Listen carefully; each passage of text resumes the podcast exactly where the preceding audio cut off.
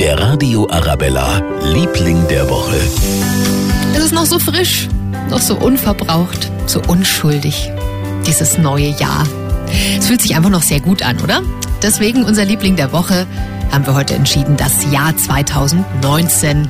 Wir haben in der Münchner Fußgängerzone mal nachgefragt, wie ihr Jahr in den ersten Tagen so gelaufen ist. Kurz und kalt. Wir waren gestern in der Reitschule und sind durch den englischen Garten. Wir haben jetzt wieder angefangen, Sport zu treiben. Eigentlich keine besondere, aber es ist eigentlich jeder Tag gut. Ich habe mein Studium abgeschlossen. Ich habe gestern meine Ergebnisse bekommen und bin wirklich super, super zufrieden. Und jetzt werde ich Grundschullehrerin und ab September geht es dann ins Referendariat.